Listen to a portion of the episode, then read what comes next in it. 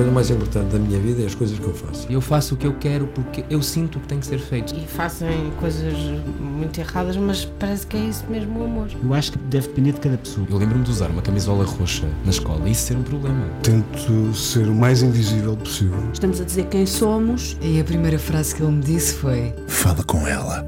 Há sempre uma resposta para todas as questões.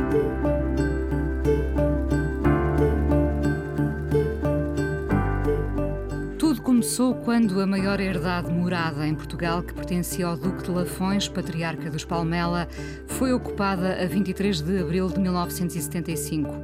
A ocupação viria a ser determinante para o encontro entre Camilo e Maria Inês. Camilo já tinha estado em anteriores operações contra o Estado, ou seja, a convidada de hoje terá crescido a ouvir muitas destas histórias contadas na primeira pessoa pelo pai que militou na Luar, a Liga de Unidade e Ação Revolucionária. As filhas cresceram em Alvito, onde voltam muitas vezes. As duas, apesar de muito distintas em termos de personalidade, alinham no mesmo partido e a família terá certamente conversas animadas sobre a esquerda e a direita. O que pensará de tudo isto a avó Laura, da Avenida de Roma, que viu a filha Maria Inês cair nos braços de um conhecido antifascista? Mariana, a risco, herdou a diplomacia da avó e o lado combativo do pai. Ajuda na sua visão sobre o mundo. É respeitada no Parlamento e mesmo os que estão do outro lado da barricada percebem a sua postura. Os amigos dizem-me sempre foi muito reservada, muito estudiosa, mas é essencialmente uma pura. Como é que ela trava os combates internos que o desgaste da política implica? Mariana Mortágua é coordenadora do Bloco de Esquerda, economista, conhecida pelo seu discurso sem hesitações. O partido tenta recuperar o fôlego perdido e regressa ao Parlamento da Madeira. Podemos falar dos problemas da habitação, da vida dos professores, do frágil Serviço Nacional de Saúde, da geringonça passada ou dos percalços das maiorias absolutas, mas vamos tentar falar dela. Quem é a mulher que queria fazer cerveja artesanal em Alvito e, mesmo na informalidade, continua a ser discreta? Mariana Mortágua, hoje no Fala com ela na Antena 1. Olá, Mariana. Olá. Será que conseguimos deixar a política de lado? Tentaremos.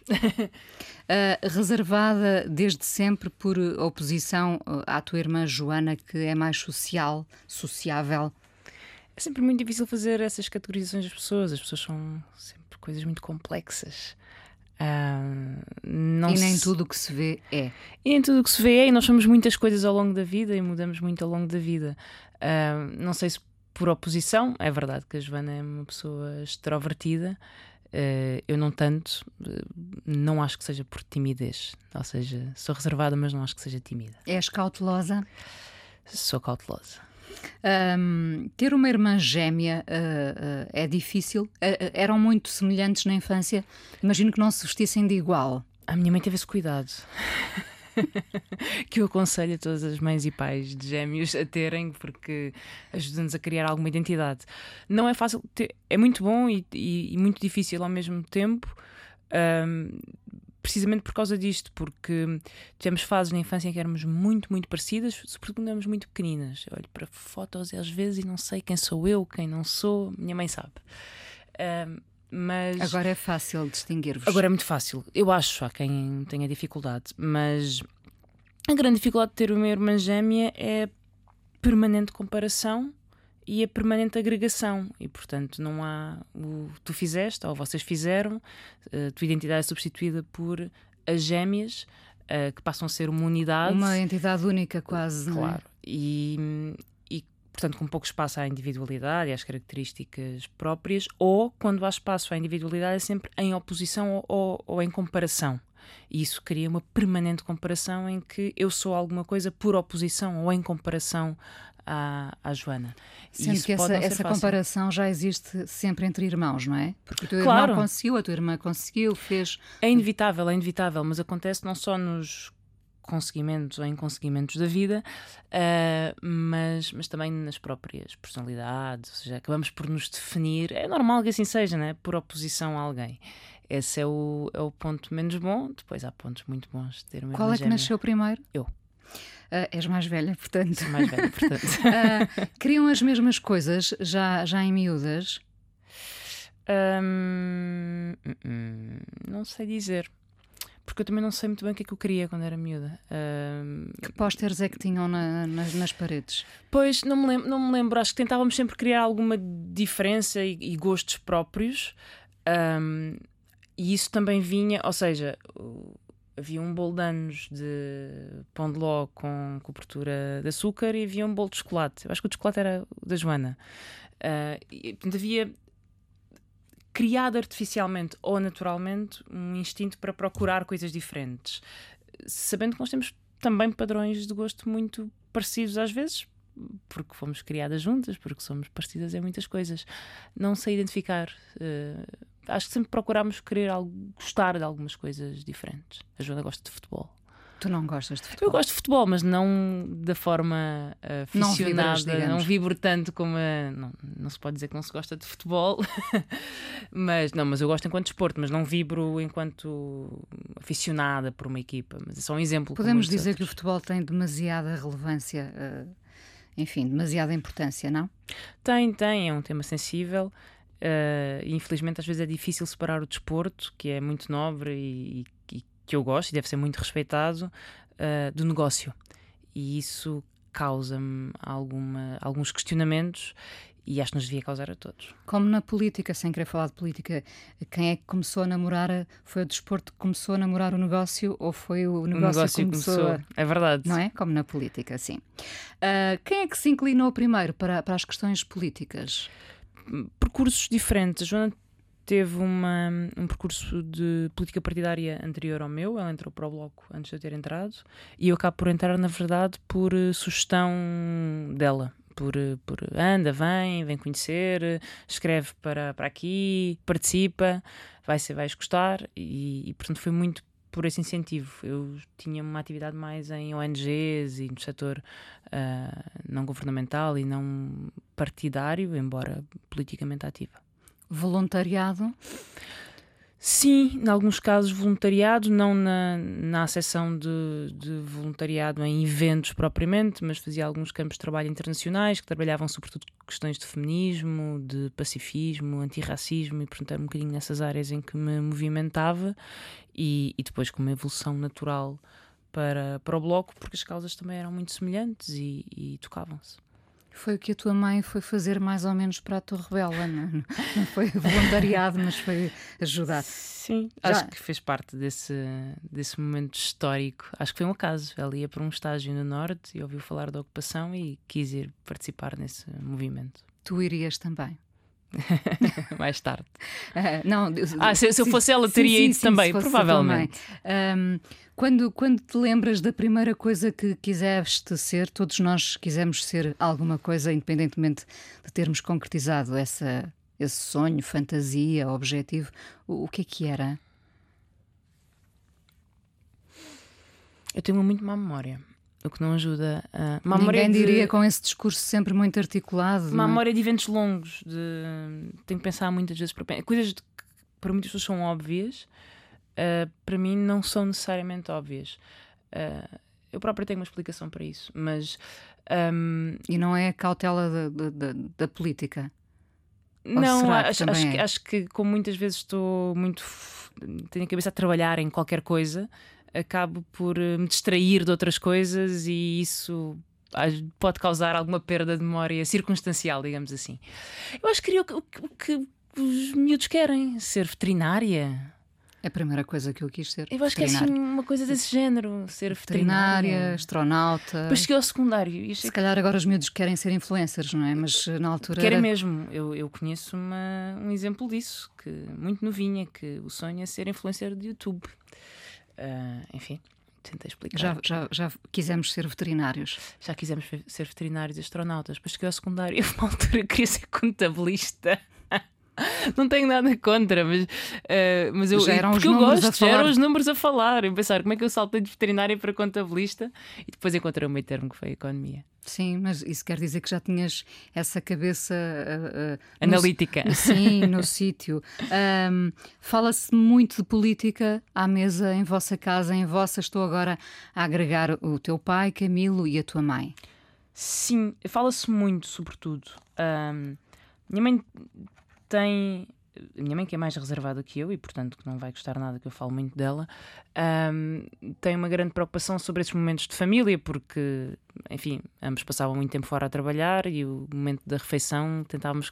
Minha mãe tentava que fosse arrastar-nos aos três para conversas de família, para que fosse um momento de interação e que podia passar por jogos sobre vamos adivinhar o que é cada um comeu ao almoço, quando os momentos eram mais difíceis e as conversas eram mais difíceis de arrancar, mas que normalmente passavam por conversas do dia a dia.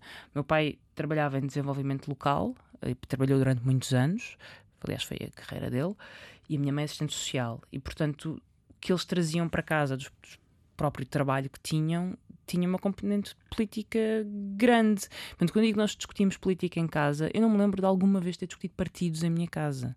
Eu acho que nem tinha muito conhecimento político-partidário. O que é que são os partidos? Não me lembro de, dessa, as campanhas, eh, os, os- os candidatos, não me lembro nada de ouvir essa discussão. Em quem é que vão votar? Não me lembro nada de ter essa discussão. Mas lembro-me de discutir politicamente as coisas, ou seja, as condições sociais, os programas de desenvolvimento local, discutir questões de tudo, mas era muito mais neste sentido político da, da discussão do que é que está certo e errado, o que é que é justo e injusto, e não tanto sobre a política partidária. Eu, eu agora confesso que estava a rir-me para dentro porque me lembrei de, de- quando tu dizes que não, não se falava eh, em partidos eh, eh, em particular. hum, eu cresci com uma caneca grande que tinha o símbolo de um partido e estava a pensar se isso condicionou as minhas opções futuras. Lá em casa não havia canecas com. com... com- com Não havia, Não, não havia. não. Falei na tua avó Laura, penso que não me enganei no nome, Não? que ainda vive na Avenida de Roma. Sim. Ahm, isto já é entrar na, na- na tua privacidade. Ah, quer a tua avó, quer a tua mãe, Maria Inês, são duas referências muito fortes para ti, pelo que sei. O o que é que aprendeste com elas, Mariana? Eu tenho uma família de mulheres eh, fortes e muito presentes, porque o meu avô morreu bastante cedo e, portanto, eu conheci-o, mas não passei muito tempo com ele. E vivi muito com a minha bisavó, com a mãe da minha avó, eh, que morreu muito tarde. Portanto, as mulheres da minha família e que me, estão mais diretamente ligadas, a minha avó e a minha bisavó, tem, a minha avó está de muito boa saúde, eh, foram pessoas muito autónomas sempre e com longas vidas saudáveis e portanto foram enormes referências na minha vida, desde logo na infância e, e, e ao longo de, de toda a vida, e a minha mãe também, porque sempre esteve muito, muito presente, com características muito, muito diferentes. Mas eh, Diríamos que a tua avó é uma conservadora, uma feminista conservadora. eu não caracterizo politicamente a minha avó, ser incapaz de o fazer. ah, e... Nós podemos ser conservadores de esquerda, não é? E, portanto, Não, não caracterizo. Nós não temos. Eu acho que a minha avó tem ideias ahm, muito justas e é uma pessoa ativa e politicamente ativa e vê as notícias e comenta e está indignada com a poluição que mata as baleias no oceano. Ahm, mas E está a nunca- matar-nos a nós e também. está a matar-nos a nós. Mas nunca me disse em quem votava e eu nunca perguntei. E está tudo certo assim. Então deixa-me perguntar de outra forma. A tua mãe foi educada de uma forma conservadora?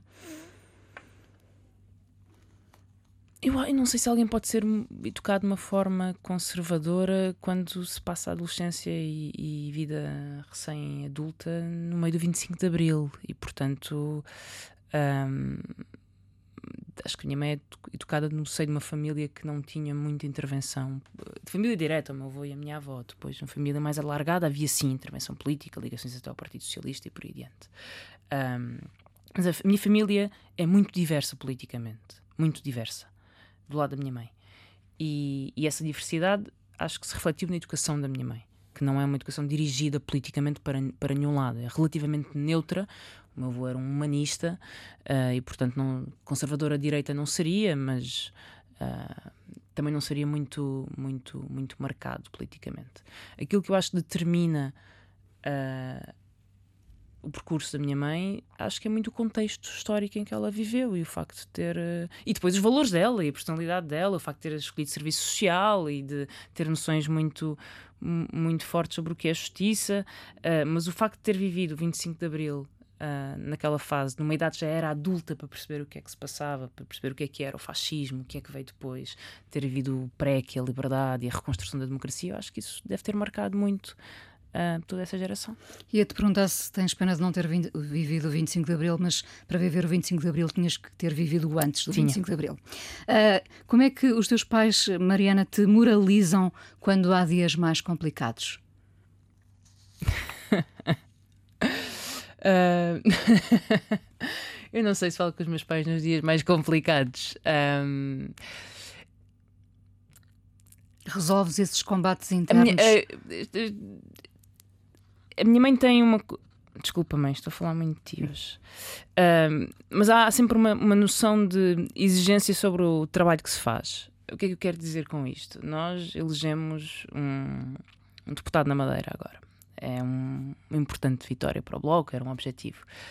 E a minha mãe mandou uma mensagem dizer: Parabéns, filha, foi um bom trabalho. Olha que é muita responsabilidade. E é sempre assim. Ou seja, todas as coisas boas que vêm, vem sempre o lado de olha que a exigência aumenta, olha que é muita responsabilidade, olha que agora tens de estar à altura. E portanto, esta. Uh, este reconhecimento das coisas que se vão conseguindo e que são importantes na vida vem sempre com um outro lado que é um, quanto mais se consegue, uh, mais trabalho é preciso ter para se manter e para estar à altura daquilo que, que se vai conseguindo.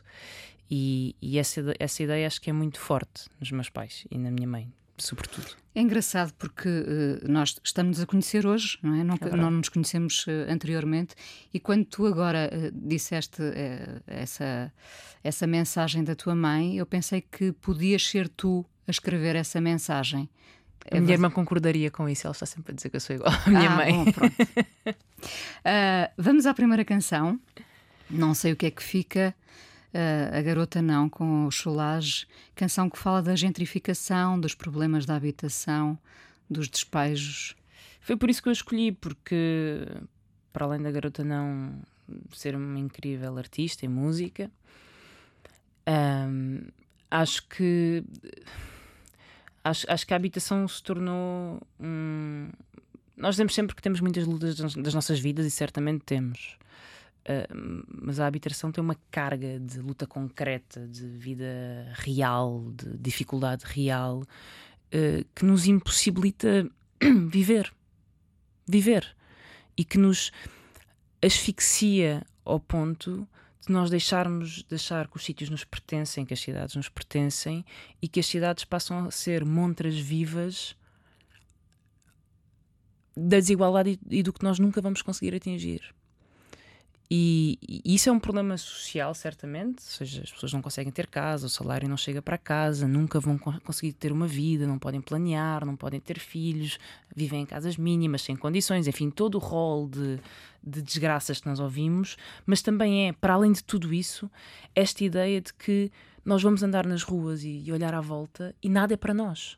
Nada é para nós os restaurantes não são para nós, não, os preços não são para nós, as casas bonitas que acabaram de ser uh, remodeladas não são para nós. Eu, quando eu dizia isso a, um, a uns amigos no outro dia, uh, eu ou qualquer pessoa vai numa rua em Lisboa e vê uma casa que foi recuperada e antes sequer de poder ficar maravilhado com a recuperação, já está a pensar: ok, isto é um condomínio de luxo ou um hotel de luxo, isto nunca vai ser para mim.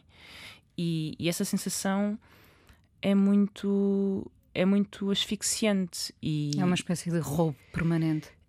Eu sinto isso, ou seja, independentemente há a questão social e política e do problema político que é preciso resolver. Eu pessoalmente, uh, Mariana, a, a, questão da habitação traz em mim uh, todo o sentimento de uma enorme injustiça porque é a expressão mais visível do que é um mundo de desigualdades em que, nos, em que, em que a maioria da população é retirado o acesso a, a, até ao mais básico, que é ter uma casa, viver numa cidade.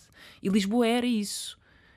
Eu lembro, eu estudei uma parte do meu doutoramento em Londres Uh, de forma muito precária e lembro-me de sentir isso. Ou seja, Londres é uma cidade onde eu não consigo fazer nada, eu não consigo comer fora porque não tenho dinheiro, os restaurantes são caríssimos, posso ir fazer fast food, tem poucos espaços, tem muitos espaços públicos, mas o tempo é muito frio para poder usufruir deles, sobretudo no inverno, as casas são muito caras, uh, sair à noite nem pensar, portanto é uma cidade que vai excluindo pela permitindo acesso só a quem tem recursos. E Lisboa dentro de todas as suas dificuldades, dentro de, de facto precisava e estava uma cidade envelhecida e vazia e tinha que levar certamente uma volta.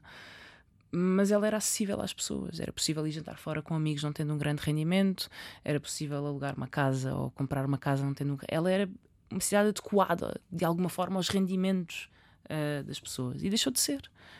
E, e isso e digo Lisboa porque vivo em Lisboa, mas alastra-se ao Porto, alastra-se a Braga, a Viseu, a Évora, todas as cidades que hoje sofrem esse problema. Quando se perde a casa, uh, perde-se uh, uma ideia de pátria ou rejeita-se uma ideia de pátria. Não sei se para ti é importante essa ideia de pátria.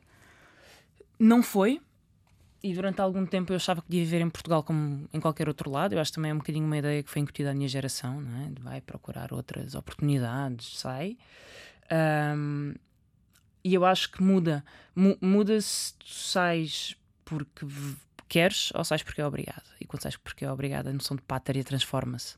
E, e, e, na minha geração, uh, a crise da Troika está muito presente e a intervenção do FMI está muito presente, e foi nesse momento que eu revi as minhas noções sobre pátria e, e a importância que tem a casa, a língua partilhada, o espaço comum, a cultura comum, a cultu tudo aquilo que partilhamos enquanto, enquanto país e que é necessariamente fluido e plural e pode ser alargada toda a gente que aqui quiser viver, não tem nada de, de, de, fronteiras desse, desse ponto de vista, mas que, mas, que, mas que dá um significado à casa enquanto termo mais, mais lato. E quando nos tiram isso. Tiram-nos o chão e tiram-nos tudo. Vamos então ouvir a, garona, a garota não uh, dizer Welcome, monsieur, a casa é vossa, o mal dos outros não nos faz moça.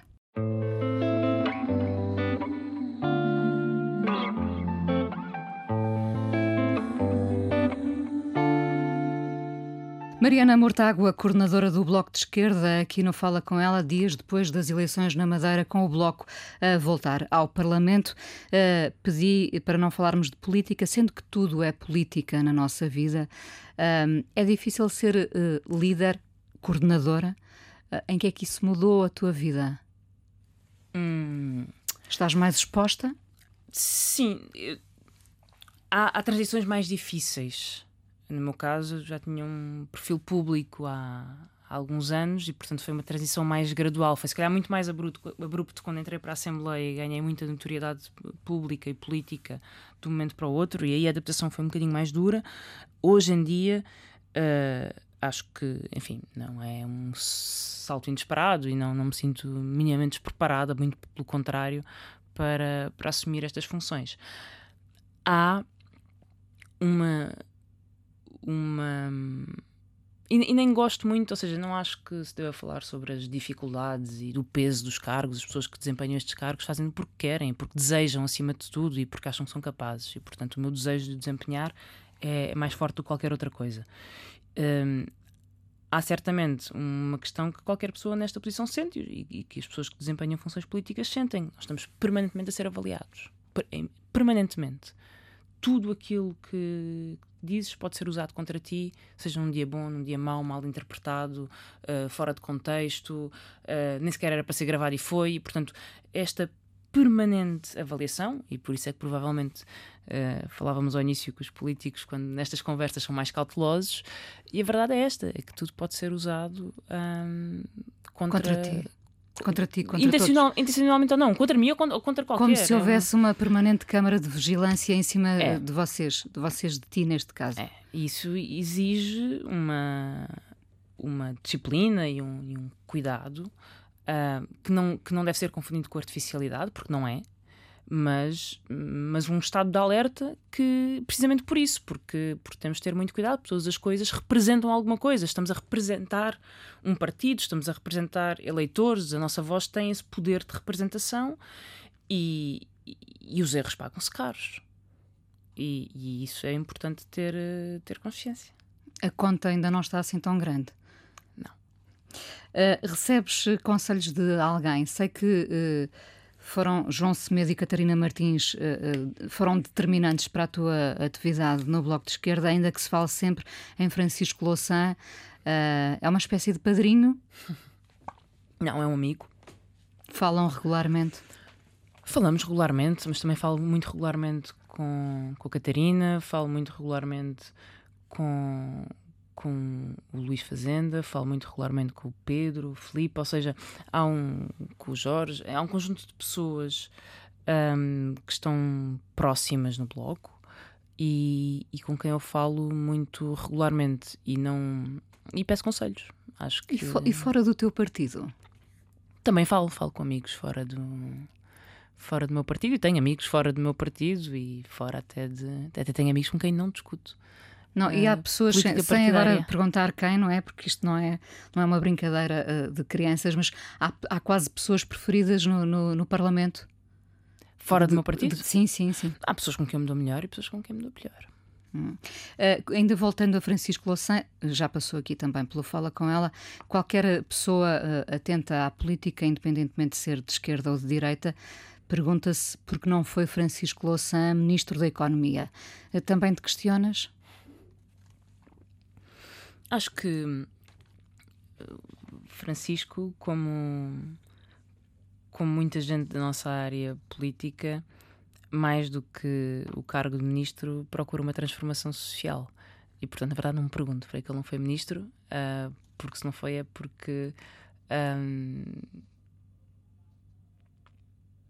essa, essa transformação social está a acontecer ou está no, no processo.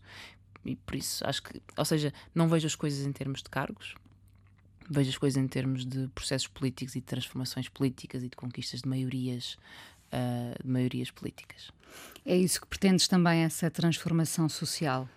É, porque a, ideia de que alguém só por ocupar um cargo uh, faz alguma coisa, é lógico que conta a personalidade, é lógico que conta uh, o que cada um de nós pensa, mas, mas, mas, mas, conta qual é a maioria social que existe no país. Uh, eu não posso ser um, uma, uma ministra que que resolve o problema da habitação, indo conta à especulação e os interesses económicos, essa ministra está inserida num governo um, que não tem essa, essa orientação.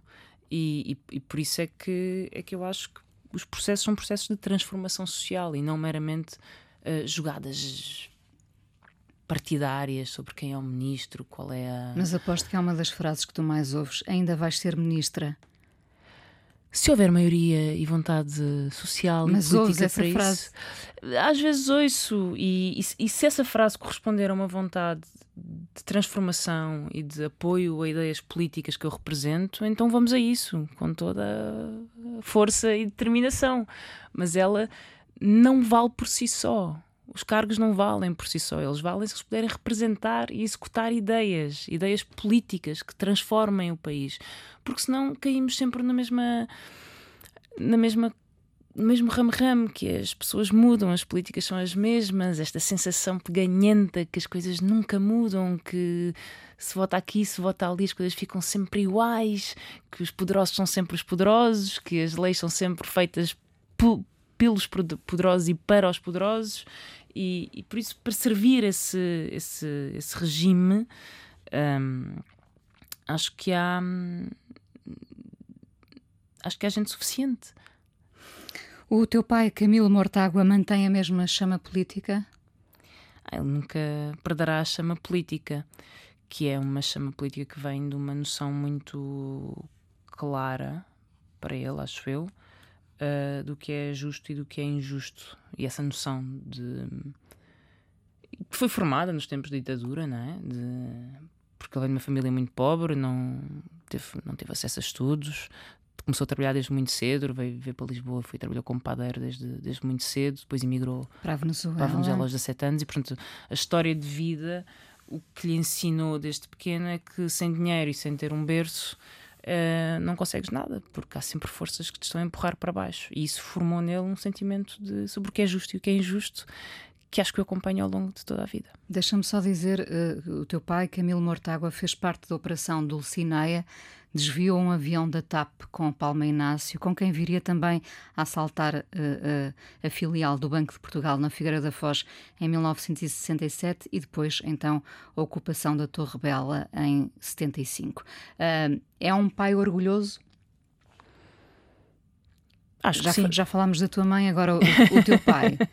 Os pais não se rasgam em elogios, uh, mas é lógico que é um pai orgulhoso. Uh, se vocês tivessem optado pela direita, era um problema? Não sei, não sou muito.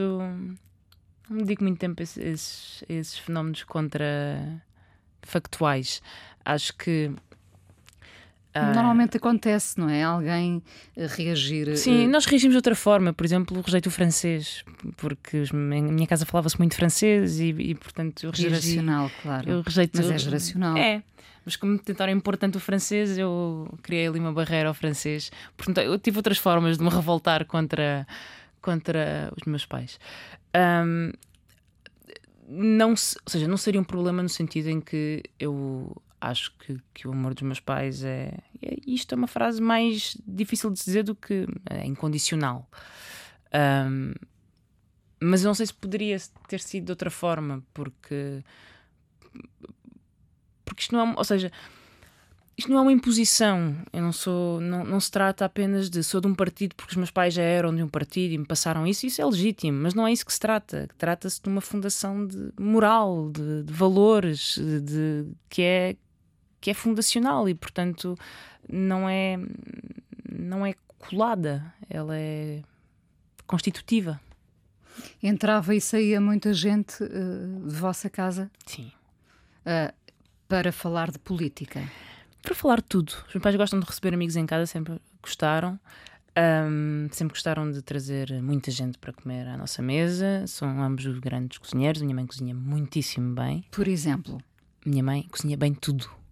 Mas, mas, mas lá em casa come-se, sei lá, um, tudo o que é comida alentejana, de sorda de espinafres ou sopa de tomate, até borrego no forno, come-se muito bem lá em casa. Tu herdaste esse, esse uh, lado? Eu gosto de cozinhar e minha irmã também. Ou seja, nós gostamos de comer e gostamos de ficar à volta da mesa. E, é uma, é, e lá em casa é, sempre foi isso que se fez. Gostamos de convidar amigos e de ter almoçaradas e de poder ficar à, à conversa. Com música?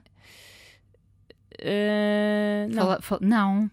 Ia perguntar, Depende. falaste aí no francês, eu ia perguntar, é sempre uma pergunta que eu gosto de fazer como se fosse uma fotografia que se revela nesse instante. Que música que se, é que se ouvia lá em casa, não é? Sim, uh, dizia que música não mais ou menos, porque os meus também sempre tiveram alguns amigos que eram músicos e passavam por lá e portanto também se cantava e havia assim um sempre um ambiente muito uh, social e, e, e eles levavam-nos para todo lado e portanto esse contacto com adultos sempre esteve muito presente. Uh, é isto para responder uma pergunta sobre a música. Música, sim, o que é que se ouvia, não é? Ouvia-se ouvia um pouco de música clássica, ouvia-se um pouco dos standards da Revolução, uh, ouvia-se um pouco de música latino-americana, por aí. Não acho que, ou seja, não acho que os meus pais me tenham incutido muito a questão da música, não era para eles, existia, estava presente, ouvia-se, mas não é uma coisa que eu sinta que, ou que eu me lembro lá em casa de ver um milhão de discos e CDs, estivesse sempre a ouvir música. Uh, e portanto estava presente, não sei se é aquilo que mais me marca da minha, da minha infância. E eu hoje, aliás, tenho grandes discussões com os meus amigos, precisamente porque acho que há uma uma pressão para estarmos sempre a ouvir qualquer coisa o tempo todo. Uh, estamos num jantar e há sempre música, estamos num café e há sempre música, estamos num restaurante e há sempre música. E eu adoro música e passo muito tempo com fones, mas, mas às vezes gosto muito de silêncio. E, nós, e é como se fosse é raro haver sítios de, de, silêncio. Silêncio ou só do barulho das vozes, só de estarmos com amigos. E, portanto, Porquê é que achas que é esse ruído todo à nossa volta? Aparentemente nós habituámos a viver com ruído. Ou será, ou será que tememos uh, o, o, eco devolvido do nosso vazio? Não é isso, é, nós habituamos a cada vez mais fugimos para fora do, para longe do vazio. O que é que são? Ou seja, o que é que nós fazemos quando nos sentamos no metro e, instintivamente agarramos o nosso telemóvel e, e vamos. Trocamos, trocamos os livros pelo telemóvel, não é? Os livros ou simplesmente ficar a olhar para a janela e, e, e para as pessoas. Somos incapazes. Eu própria noto isso, sou incapaz. Eu, vou não sei onde e vou agarrado ao telemóvel. E eu, atenção, eu nem sou. Minha relação com redes sociais é muito difícil. Precisamente por isso, porque uma parte de mim rejeita essa voracidade e, e o ruído e, e, as palpitações e a ansiedade que dá as redes sociais e a rapidez das redes sociais.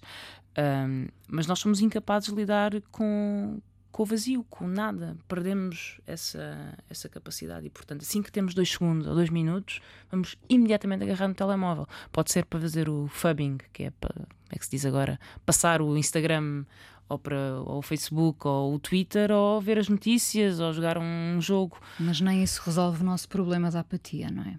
Pelo contrário, isso torna-nos mais ansiosos, acho eu. Uh, os tempos vão, vão difíceis, ainda há lugar para a esperança? Há sempre lugar para a esperança. Isso não há. não acho que nos movamos a outra coisa. Parece uma palavra antiquada. Agora disse esperança e soou uma palavra antiquada, não é? É porque. É porque nós vivíamos. Nós, não é nós vivíamos.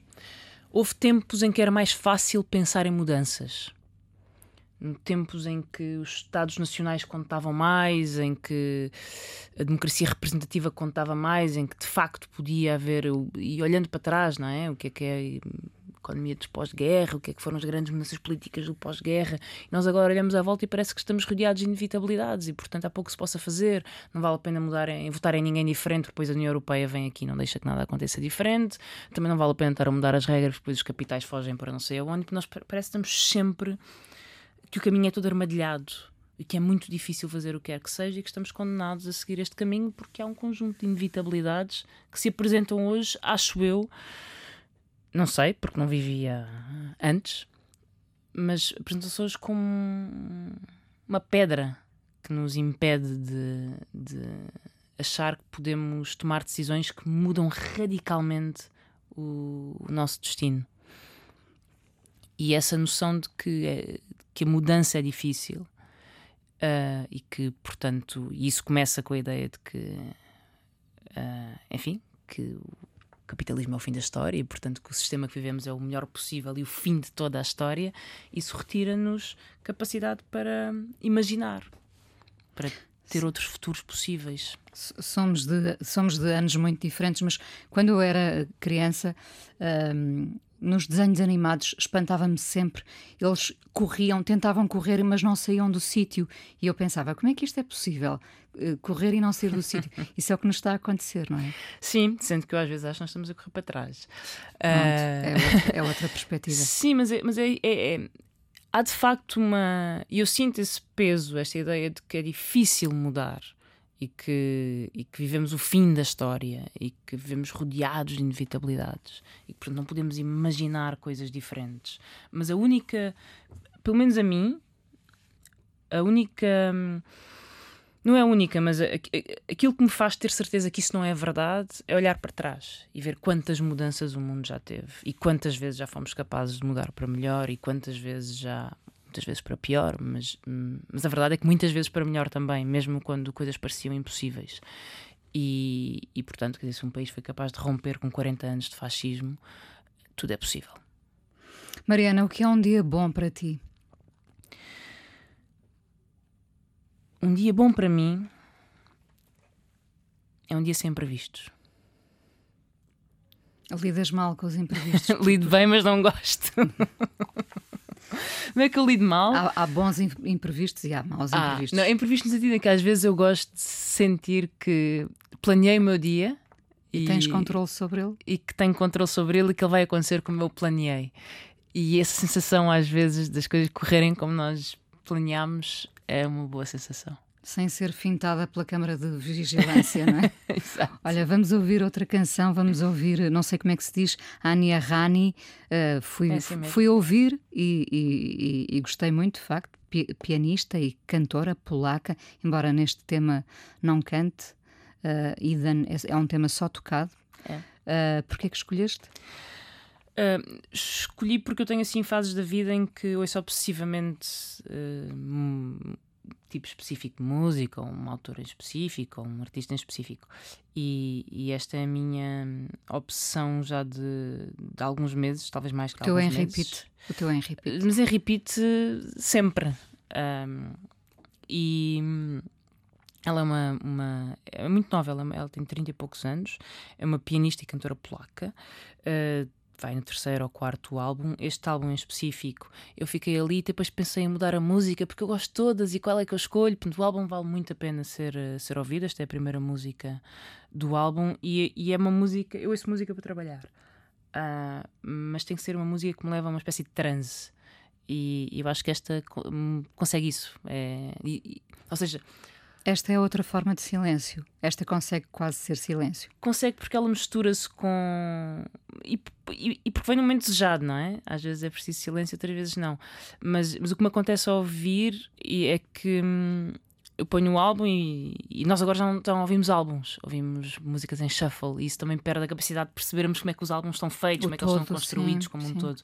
E eu ponho o álbum e hum, depois esqueço-me que ele lá está e de repente, passado meia hora, acordo e lembro-me que aquilo é super bonito e que eu estou a adorar ouvir, mas esqueci-me que estava a ouvir entretanto. E essas pequenas surpresas vão-me vão dando pequenas alegrias.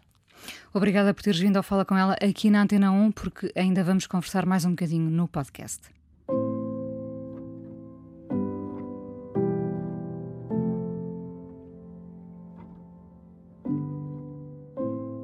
Mariana Mortágua, coordenadora do Bloco de Esquerda, hoje no Fala com ela.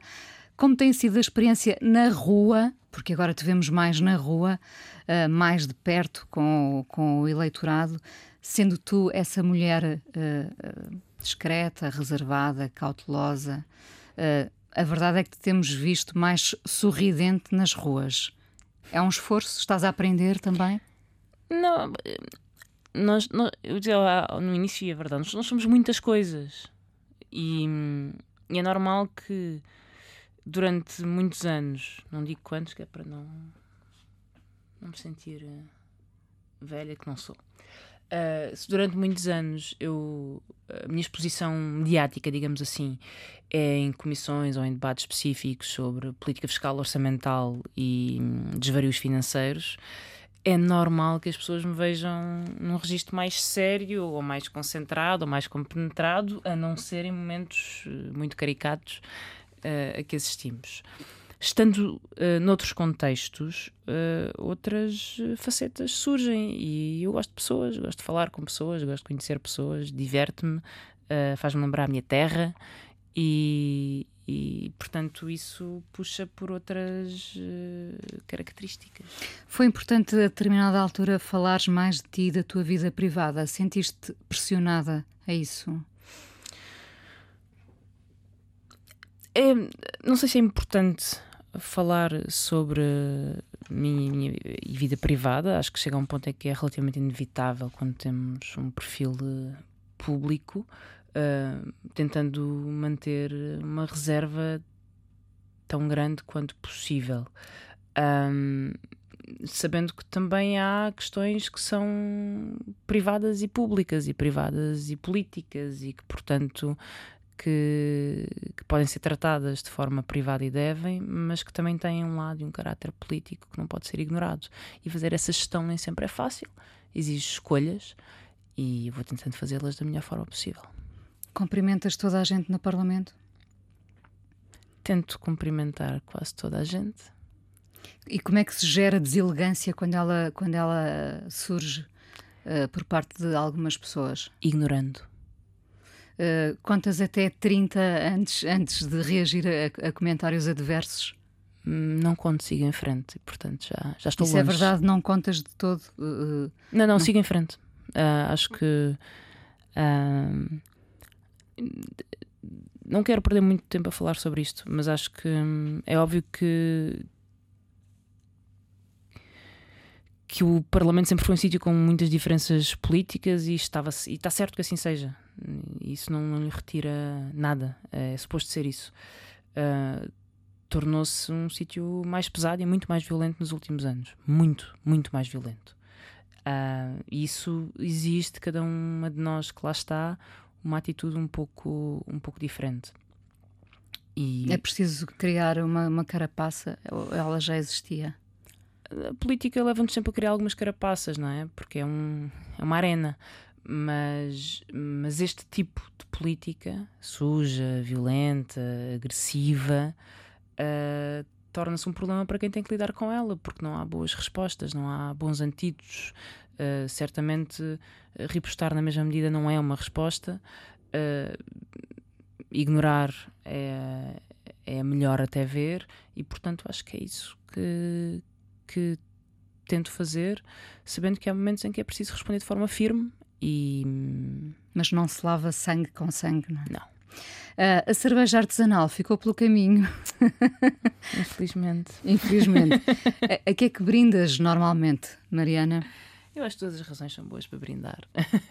eu adoro cerveja, gosto muito de cerveja e, e, a cerveja artesanal tem sido uma paixão dos últimos tempos. Gostava de ter mais tempo para, para me dedicar a essa atividade, mas dá-se o caso de eu me querer dedicar a muitas coisas e depois, às vezes, alguma ter que ficar pelo caminho. Muito obrigada por teres vindo ao, ao, Fala com ela, muito mais fácil do que qualquer comissão de inquérito. Muito obrigada. Isto está para ser visto. A coisa mais importante da minha vida é as coisas que eu faço. Eu faço o que eu quero porque eu sinto que tem que ser feito. E fazem coisas muito erradas, mas parece que é isso mesmo o amor. Eu acho que deve depender de cada pessoa. Eu lembro-me de usar uma camisola roxa na escola e isso ser um problema. Tento ser o mais invisível possível. Estamos a dizer quem somos. E a primeira frase que ele me disse foi: Fala com ela. Há sempre uma resposta para todas as questões.